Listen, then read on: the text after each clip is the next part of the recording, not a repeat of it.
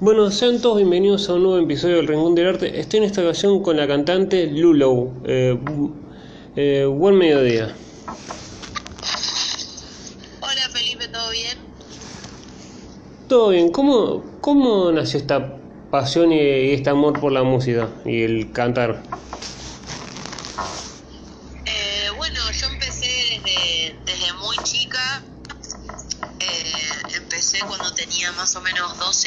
12 años a hacerlo de manera un poco más profesional porque mi abuela me regaló mi primer guitarra, ella se llama Elvita, y básicamente, bueno, eh, empezamos a cantar juntas algunas canciones, boleros y temas de la época, desde cuando ella era chica y me los transmitió a mí. Y bueno, no, a raíz de eso nunca paré, o sea, nunca dejé de, de, hacer música.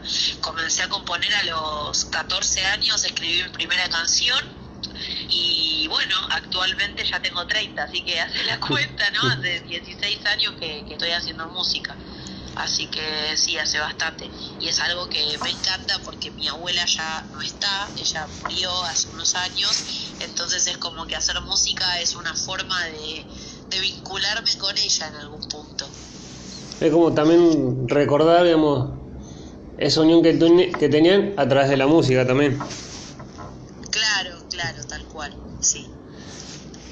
¿Y cuándo fue, digamos, uno empieza a escribir canciones y dice, las quiero empezar a grabar o las quiero empezar a cantar en vivo? ¿Cómo fue también ese paso?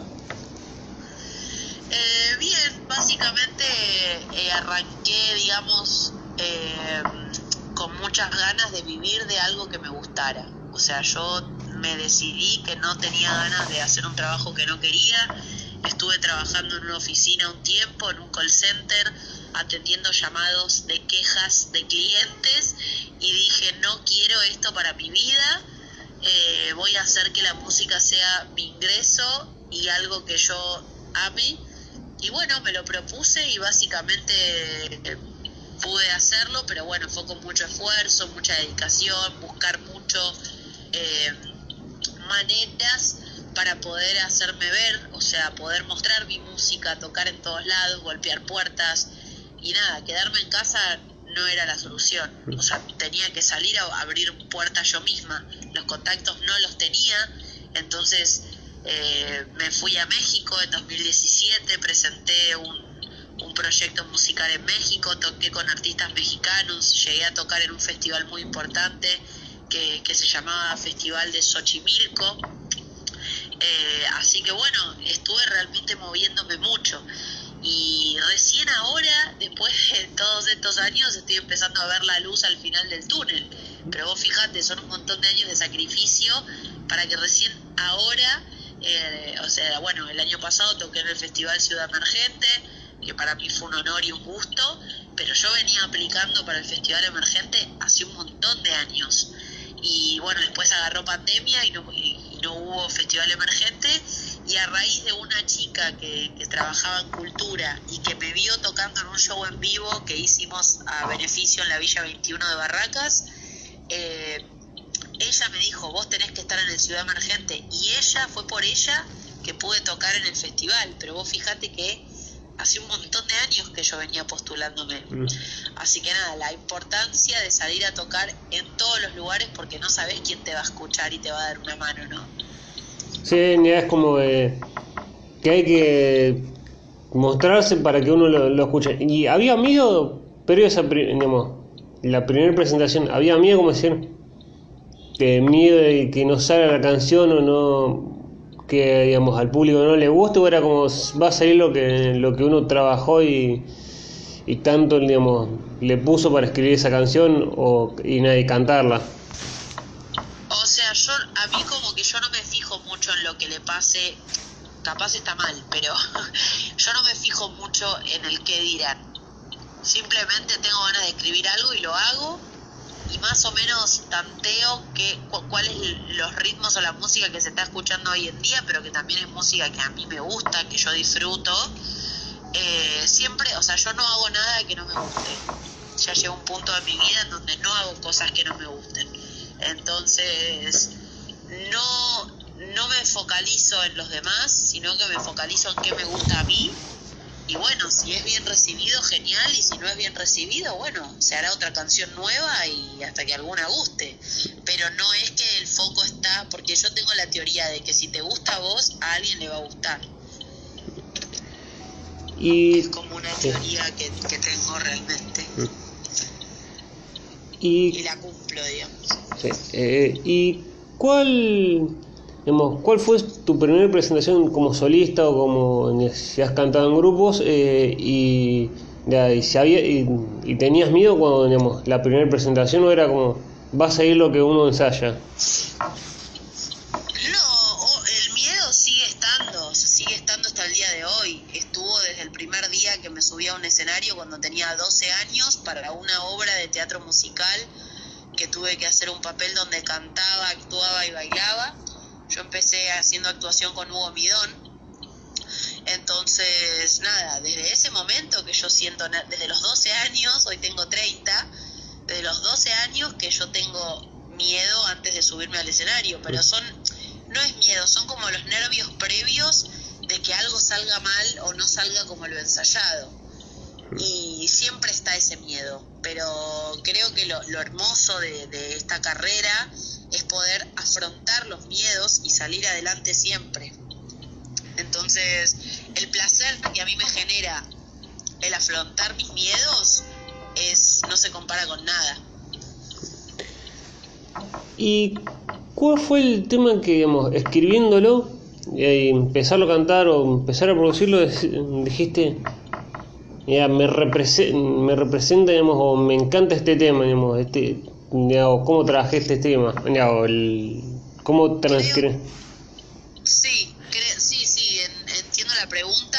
Eh, creo que el tema que más me representó en este último tiempo fue el, ulti- el, el- perdón, el segundo que saqué, que es Invisibles.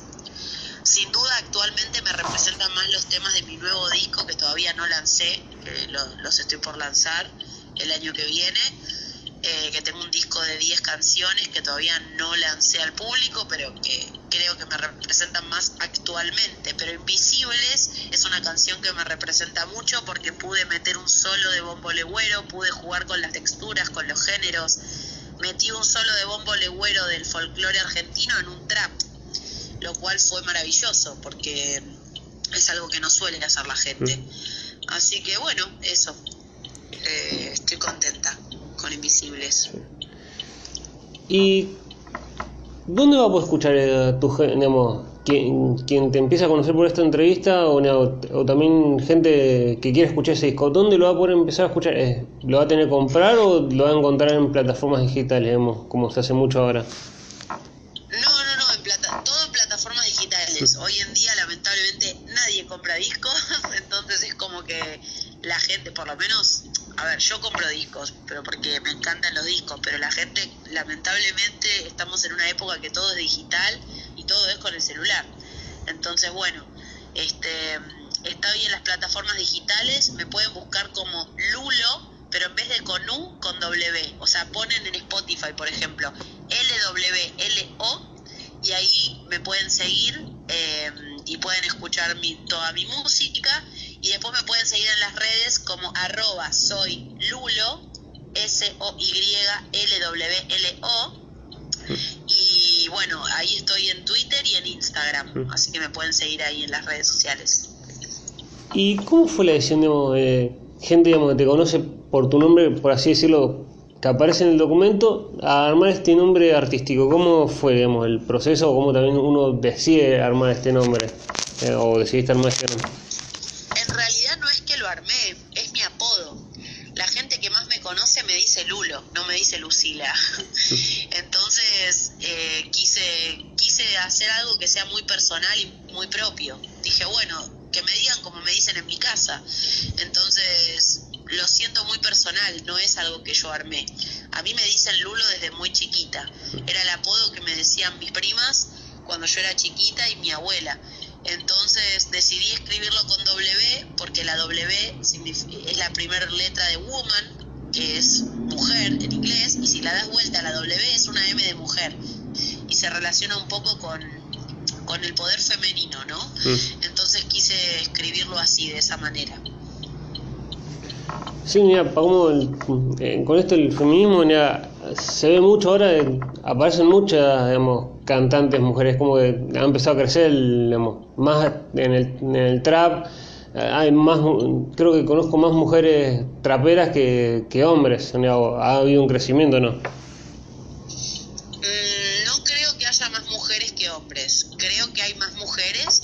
Siempre hay más hombres. Mm. De hecho, hubo que, tuvo que salir una ley de cupo femenino en los escenarios hace un tiempo porque eran todos tipos. De hecho, yo soy productora, además de cantante. Mm. Y hay más varones productores que mujeres productoras.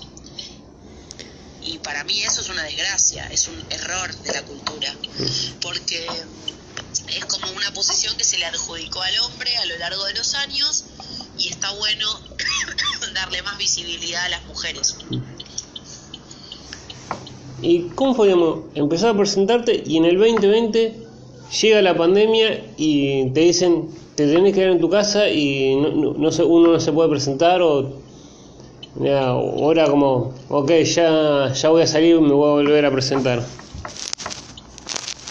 Y bueno, yo en particular antes tenía una banda de rock, por ejemplo, no hacía trap. Mm. Y tenía una banda de rock con la que tocábamos temas propios y también covers eh, y con la pandemia pasé por una depresión muy fuerte porque me costó mucho quedarme encerrada. Fue muy feo, como mucha gente que lo vivió muy mal. Y bueno, básicamente tuve que empezar a componer temas nuevas para poder sacar las emociones que tenía adentro. y empecé a jugar con los sonidos del trap. Y en base a, los sonidos del trap y demás, fue que... Eh, empecé a meterme en este ambiente, pero yo venía del palo del rock. Entonces es como que el proyecto nuevo mío, el proyecto Lulo, es un proyecto que surgió en pandemia.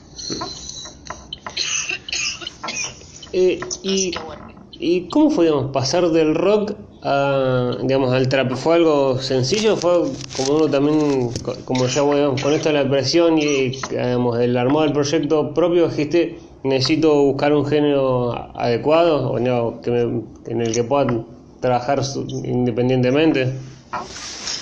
Sí, fue más o menos. A mí siempre me gustó el hip hop, siempre, desde muy chica. Yo me crié escuchando Eminem, 50 Cent, o sea, me crié escuchando eh, mucho, mucho hip hop en inglés, sobre todo.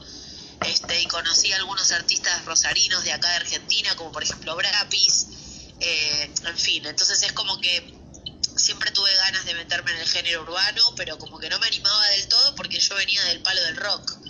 Y cuando dije, bueno, no, voy a animarme a hacer esto, al final, nada, es muy loco porque ahora todos los cantantes de trap están tocando en vivo con banda de rock. Entonces es, es curioso, ¿no? Sí. Eh, ¿Y cómo también te picó el bicho de producir? ¿Fue algo de que digamos, se llevan conjunto, digamos, uno es trapero y, hace música y quiere producir o fue algo que fue, digamos, salió eh, o decidió No, eh, a mí me gusta producir porque me encanta desde siempre, desde chica, me gusta realizar cosas y que salgan. Eh, entonces, nada, yo en el 2012 me metí a estudiar producción musical en la Universidad de Palermo perdón, 2013 me metí a estudiar producción musical en la Universidad de Palermo y bueno, ahí empecé un poco a estudiar management, eh, el negocio de la música y estuvo muy bueno porque aprendí muchas cosas sobre la producción general, cómo realizar un evento, eh, cómo poder plasmar la música en espacios más grandes, eh, cómo llevar a cabo proyectos, cómo hacer los contactos para poder llevar a cabo un proyecto musical, todas esas cosas las fui aprendiendo, pero después las aprendí sobre la marcha, ¿no? O sea, en el día a día, en la cancha, porque vos podés estudiar, pero si no las aplicás en el día a día, es como que no te... No, hay algo que no lo aprendes o no lo mamás, por así decirlo. Así que, bueno, estoy como muy muy agradecida de, poder haber tenido esos conocimientos, pero no, no todo el mundo que hace trap o que hace música es productor. Mm. Muchos solo cantan y nada más. ¿Y te ha sorprendido algún, digamos, algún artista que, que, haya, que haya querido trabajar con vos? Decir, el talento que tiene o, o cómo, digamos, hace su música. Eh, sí, Catriel, por ejemplo. Catriel me parece un músico increíble y me parece un grosso total. También me parece increíble Elena, Elena Dinselbacher, que es la baterista de mi proyecto que es multiinstrumentista y es una genia. Compone, produce, canta, toca la batería, la guitarra, el bajo, es una genia. Así que sí, obvio, hay mucha gente que admiro y que me parece increíble. ¿Y cuál fue, digamos, cómo fue tocar fuera o eh, que te lleguen fuera de Argentina para trabajar para tocar fuera de Argentina como fue ahí en México? Bien, estuvo muy bueno, fue una experiencia súper gratificante y la verdad que la pasé muy bien. Conocí gente muy buena, muy talentosa, la verdad que me ayudaron mucho. Así que bien, contenta. Por suerte. ¿Y tiene fecha, digamos, ya del año que viene de la presentación del disco o, o todavía digamos, se está todavía armando y se va, todavía no, no se sabe ya del año que viene? No, todavía no tiene fecha porque estoy buscando de qué manera lo quiero lanzar. Todavía no sé si lo quiero lanzar independiente o bajo un sello discográfico. Así que todavía estoy en la búsqueda de algún sello que quiera lanzar mi proyecto. Eh, por otro lado, si no llego a encontrar el sello que yo quiero, voy a lanzarlo de manera independiente, pero voy a decidirlo bien sobre la fecha. Eh, por otro lado, tengo fecha de estreno de mi nuevo videoclip de Espinas, que sale el 6 del 5, así que nada, estoy muy orgullosa. Y también quiero contar que salió el álbum conceptual de Percy Big Bang, artista de la Villa 21 de Barracas, en el cual yo fui productora musical este, y general. Y sale eh, ahora, salió ya, digamos, ayer y lo vamos a presentar en local, eh, ahí en Palermo, eh, el 4 de mayo, a las 20 horas. Y estamos hoy produciendo un tema de un artista o tuyo, decir, me gustaría trabajarlo con otro, eh, una colaboración con otro artista, o decir, producir un tema de, otro, decir, ¿por qué no eh, me gustaría poder hacer una colaboración en este tema o verle una vuelta al tema? ¿Cómo, cómo? No, no, no entendí la pregunta, perdón. Eh, digamos, si en tu rol de productora de canto decir, ya, nada más de productora, de decir, mira, estar produciendo un artista, decir, me gustaría cantar en este tema o el- verle una vuelta de tuerca que el artista no ve eh, a un tema de él. Sí, de hecho, en el disco de Percy yo estoy en uno de los temas. Pero para mí son dos, son dos roles diferentes y eso depende del artista que te contrata. Si vos un artista te contrata para que le hagas la producción, capaz que no quiere hacer una colaboración, capaz que solo quiere pagarte y que le produzcas el disco y eso hay que respetarlo. Entonces, si se puede y el artista me lo propone, por supuesto que participo, si me gusta lo que hace, obviamente. Capaz que no me gusta el estilo que hace, entonces no me interesa colaborar, pero sí me interesa que su disco suene bien. Y eso es un trabajo. Entonces, ahí está, ¿no? Lo de poder ser profesional y de, y- de poder trabajar igual con cualquier artista. Y en el estilo de producción, digamos, ¿qué, ¿tenés un estilo definido de trabajo o es como viene el artista y, y uno trabaja de igual manera con todo, digamos? No, no. eh, de- depende de lo que el artista quiera, se lo va guiando para poder encarar un proyecto. Pero es depende del artista, no hay una manera de trabajar. Nunca hay una manera de trabajar porque todas las personas somos diferentes y tenemos necesidades diferentes. Va, por lo menos es mi manera de concebir la vida. Yo no creo que todas las personas puedan trabajar de la misma manera, no lo creo. Para que te des una idea, yo acabo de estar en España en, en un viaje que hice hace poco y me fui al estudio de Quiroga, que es un productor en Madrid, y empezamos a trabajar a las 5 de la tarde y terminamos a las 5 de la mañana del día siguiente. Y el tipo me dijo, es la primera vez que estoy tantas horas produciendo con un artista, y le digo, bueno, cada artista es un mundo, ¿no? Mm. Y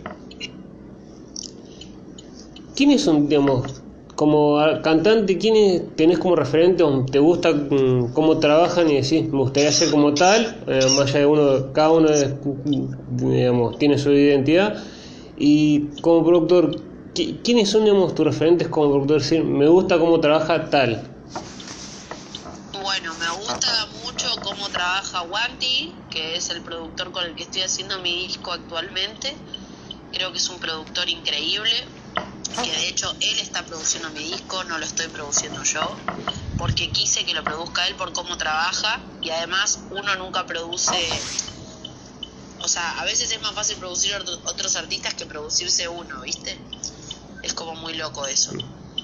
Este y nada, después como productores, nada, me parece un genio Catriel, Paco Amoroso, que bueno, Catriel ya, ya, lo nombré. Eh, me gusta mucho, eh, bueno, hay varios artistas que me gustan mucho, pero bueno, Cachorro López, hay, varios, hay, hay, hay varios productores que, me parecen muy genios como laburan y que admiro mucho. Eh, y ¿Te ha pasado una vez empezar a escribir un tema, no encontrarle la vuelta y dejarlo y al tiempo volverlo a agarrar y, reescribirlo de otra manera o darle una vuelta que en ese momento no encontrabas? Todo el tiempo, todo el tiempo. De hecho yo compongo de esa manera, por eso a veces me pasa que hoy en día con el tema del trap y todas esas cosas, me encuentro con gente que que como que básicamente se mueve en otro ambiente, que es más del trap, es más de lo que surge en el momento, y yo tengo la mentalidad del rock, entonces a mí me gusta planificar todo, me gusta escuchar una melodía y de repente que pasen cinco meses y retomar esa melodía que escuché, es como que necesito eso, necesito poder... Eh, poder agarrar algo, masticarlo un poco, darle vueltas, escuchar otras cosas, referencias para ver qué sonido quiero. Yo soy medio de ese estilo, ¿viste? Y, Así que sí. ¿Y te sorprende, digamos, el, el crecimiento que ha tenido el trap en los últimos años? Eh, sí, me sorprende y también me pone muy feliz porque siento que se le dio la oportunidad a un montón de, de artistas emergentes que de barrios muy humildes que de otra manera que no hubiera sido por el quinto escalón y con todo el freestyle no se le hubiese prestado la atención que, se le tenía que prestar. Y de hecho ahora en el Billboard por ejemplo somos el top 10 en argentinos. Litquila, Tiago PZK, Nicky Nicole, Nati Peluso eh, María Becerra son todos artistas argentinos que la están rompiendo eh, a nivel mundial. O sea eh, es muy loco, es muy loco, muy loco. Y... O sea, ahora Argentina está como liderando eh, la música de trap a, nivel mundial. O sea, te estoy hablando que en el Lola Palusa hubo un montón de artistas argentinos que la rompen a nivel internacional. Entonces, eso es algo que no se daba antes. Antes vos tenías artistas buenos, pero no tenías en un top chart de 10 temas a nivel mundial que los 10 sean artistas argentinos. O sea, es una locura. Eso es algo que es una locura. Mm. Así que nada, estoy muy contenta. Mm. ¿Y crees que, digamos, eh, también, digamos, el crecimiento también viene con la ayuda de esto que ahora no, no se necesita tanto una discográfica o tener que uno vender los discos, que con las plataformas digitales es más fácil llegar a mucha gente o, o el crecimiento es más rápido que como era antes hacer música. Mm, sí y no. El crecimiento es más rápido cuando tenés contactos y cuando estás conectada con la gente correcta. Pero la realidad es que no es más rápido porque lo que pasa es algo, apenas empezó YouTube y las plataformas, sí es como que si te hacías conocido en YouTube te podrías viralizar y qué sé yo.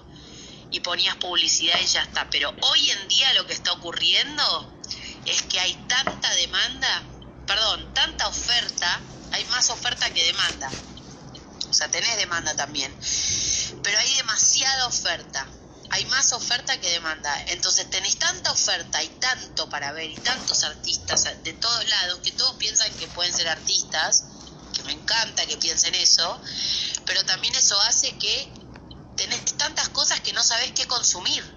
Entonces hacer crecer un artista a la vez es mucho más difícil que antes, porque tenés más para elegir. Entonces es fácil, pero a la vez no. ¿Entendés? Es como que hay mucha mucha oferta.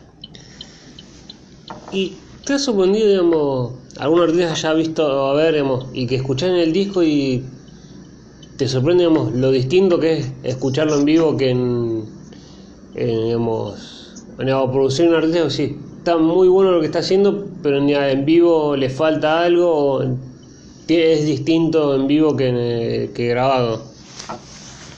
Sí, hay miles de casos. Eh, no me gusta dar nombres, pero hay varios casos, sobre todo en el pop. Lo vi en el pop. Bueno, ejemplo los guachiturros, que no, que actualmente no suenan, pero es una banda. Lo que fue, o sea, ni siquiera me, me representaba su música, pero lo que te quiero decir es que en el vivo era viste, sonaban mal los, los pibes. Y eso porque por ahí no tenían un asesoramiento, porque hoy en día hay un montón de pibes que hacen trap, incluso conocidos, ¿eh? y que desafinan un montón, un montón, pero como tienen autotune en vivo, es como que pueden hacer su show de igual manera. Entonces, te podría decir que la mayoría de los artistas de trap hoy en día, no te hablo de Catriel, no te hablo de músicos músicos, te hablo de pibes que no son músicos y que utilizan el autotune como recurso para poder afinar. Eh, la mayoría de hoy en día usan el autotune para poder afinar, porque si no tienen autotune son un horror. Entonces, nada, eh, uno que estudió música puede ver esas cosas, obviamente. Eh, no te puedo dar nombres porque, bueno, nada, no, no, no, no me gustaría, este, digamos, tirar, tirarle palos a, ningún colega artista. Eh, además, yo creo que hoy en día no es como antes. Hoy en día vos podés hacer un show con autotune y está re bueno el show igual. Entonces, creo que no. Tampoco voy a bardear a alguien, porque imagínate que vos tenés un artista que su sonido es con autotune. Su sonido es con autotune, no es pelado, es con autotune. Entonces, no lo podés Hola. Sonidos con autotune. Hmm. Eh, ¿Y qué es el autotune? Para que alguien, alguien que no sabe, ¿qué es el autotune? ¿Ves? Sí. Eh, ¿Qué? ya, para alguien que, que no sabe qué es el autotune, ¿qué, qué sería? Es como, es como si fuera mm, un afinador en vivo. Hmm. Eh, es como, digamos, corrige la voz de uno. Corrige la voz de uno en el vivo. Hmm. ¿Y te ha pasado una vez con algún familiar o algún amigo que te diga, buscar, digamos, trabajar en un laburo común porque esto de- del arte, digamos, de cantar no se puede vivir o, o la gente, o los amigos y la familia apoya? Mm, La familia apoya cuando ve que empieza a funcionar. Esa es la realidad.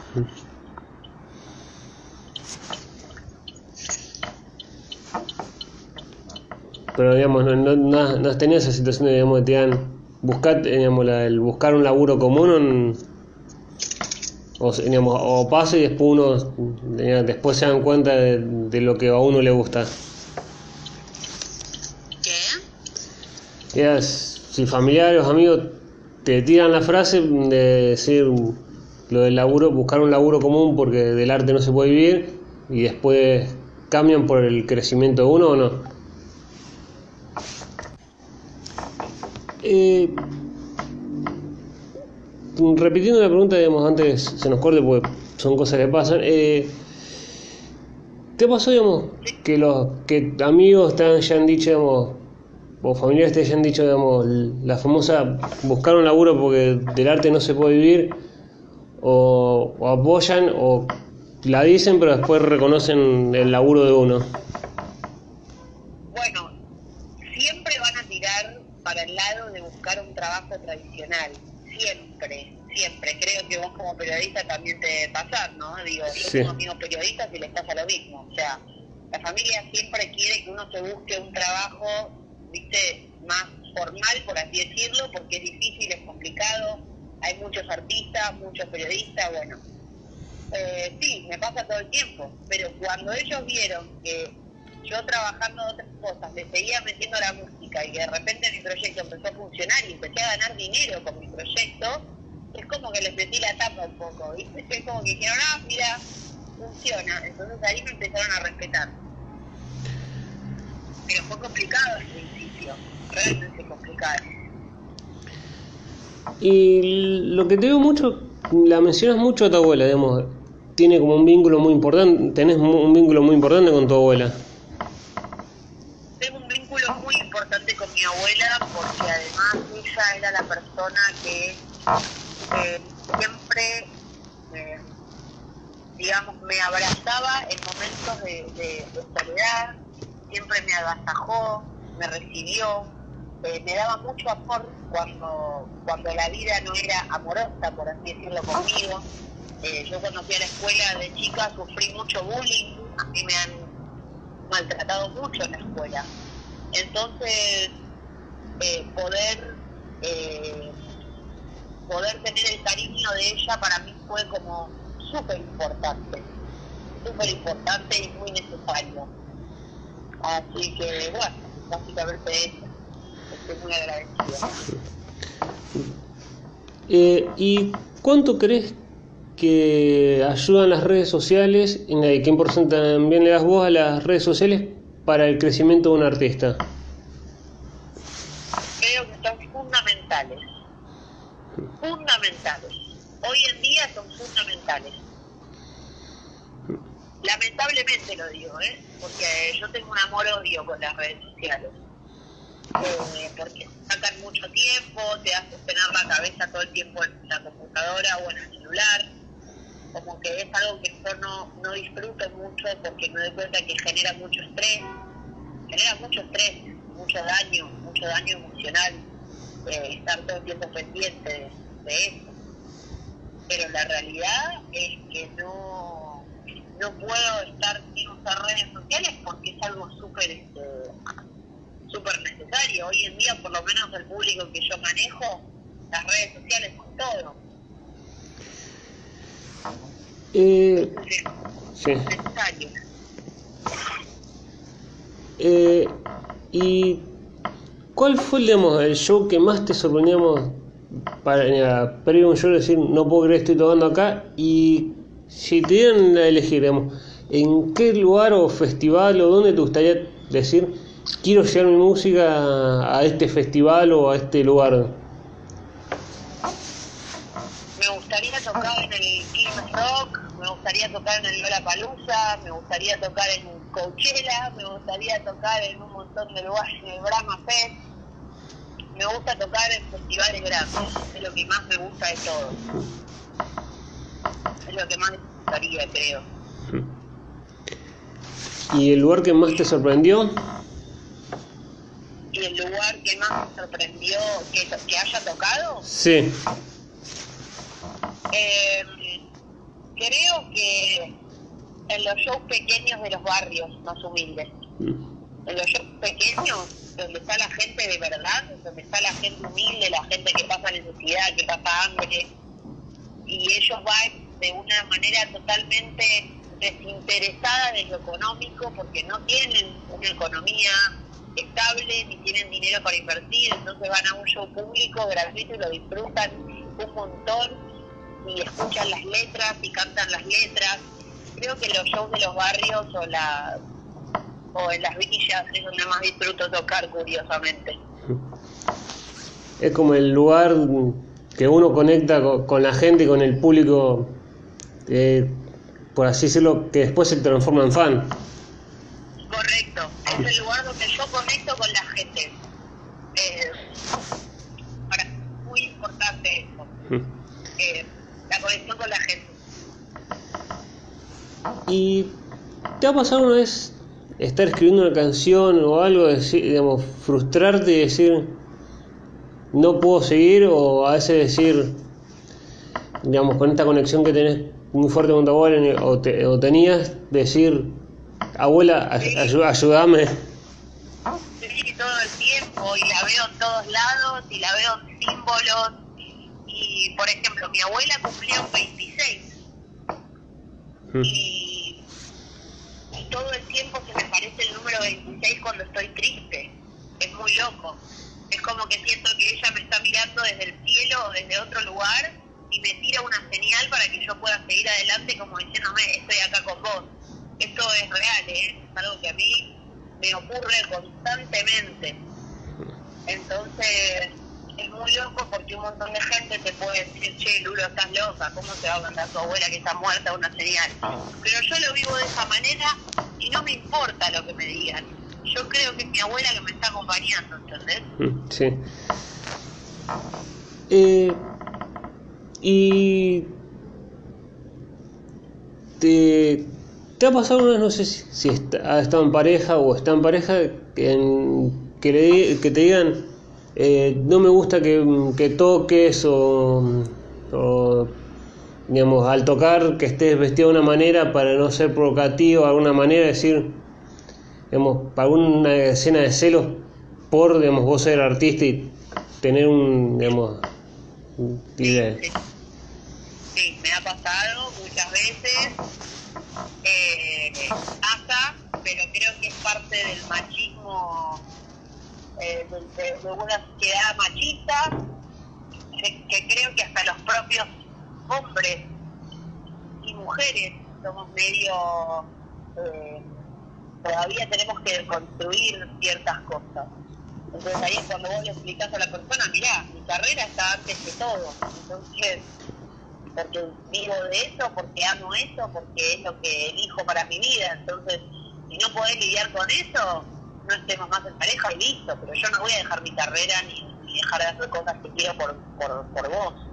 Entonces, cuando vos pones tus límites, te plantás, después la persona elige si quiere estar con vos o no, a pesar de tus decisiones artísticas. Creo que eso es lo más sano que uno puede hacer, no dejarse manipular ni convencer por nadie.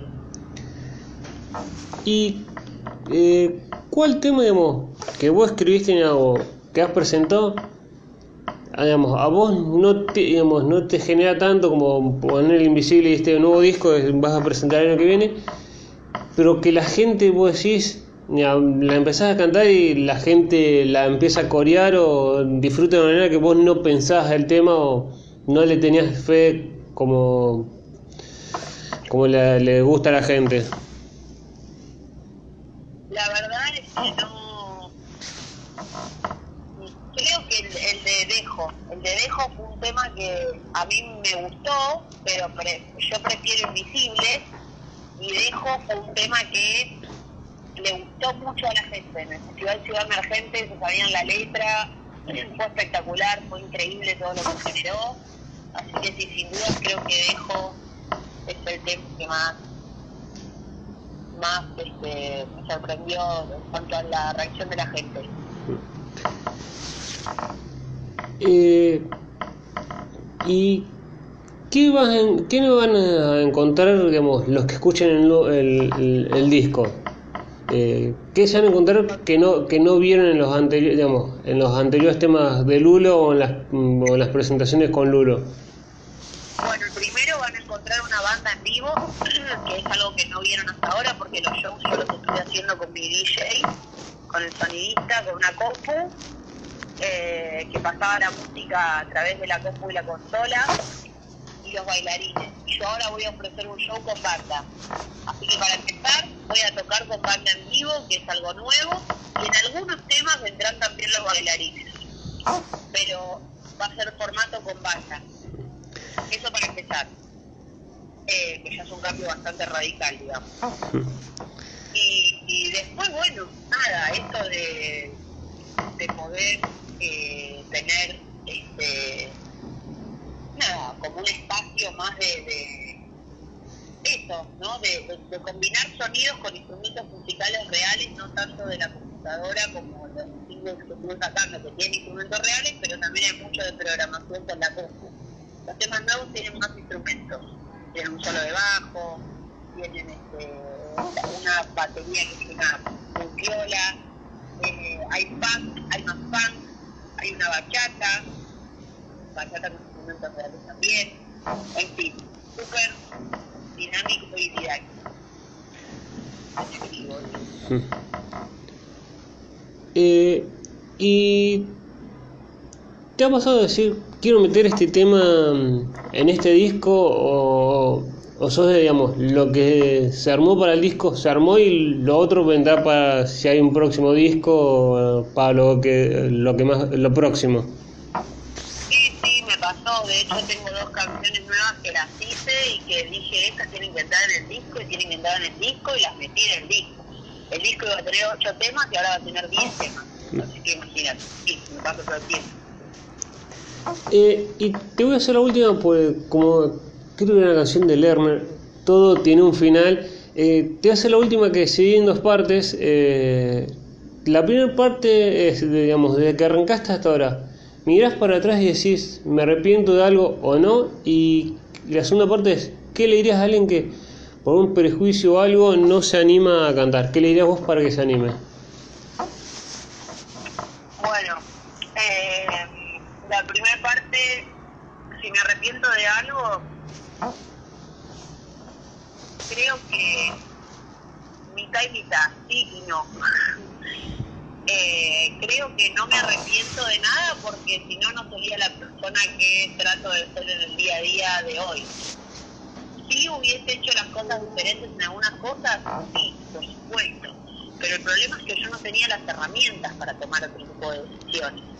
O sea, no es lo mismo yo con 20 años que yo con 30. Tengo otra experiencia. Entonces te puedo decir que no, no me arrepiento de nada porque aprendí pero obvio que hoy en día no tomaría las mismas decisiones que en el pasado, eso por supuesto. Algunas sí, pero otras no. Entonces es muy relativo. Eh, pero yo siempre digo que uno es quien es por las decisiones que tomó, que toma. Y si algo no te gustó del pasado, tomas una decisión distinta en el presente y tu futuro va a ser distinto, ¿no? Por otro lado, ¿qué le diría a alguien que no se anima a cantar? Que se anime, que lo haga, que sueñe, que los sueños se cumplen, que es cuestión de meterle mucho esfuerzo y, voluntad y fe, sobre todo fe. Perseverancia. En mi caso la perseverancia fue la que me llevó a poder vivir de la música. Porque hay gente que piensa que el talento es todo, y si vos tenés talento pero no sos perseverante no llegas a ningún lado. Es como un jugador de fútbol. Puede ser talentoso jugando, pero si no practica y tiene una preparación física de todos los días entrenar con su equipo, no llega a ningún lado. Entonces, la realidad es que nadie llega sin perseverancia y sin un plan y un objetivo. Entonces, a las personas que quieren cantar y quieren animarse a hacer música, que se pongan un objetivo, que se junten con, que no sean envidiosas ni, que no compitan, que se junten con gente que admiran, traten de hacerse amigos, de componerse más juntos, no hay que.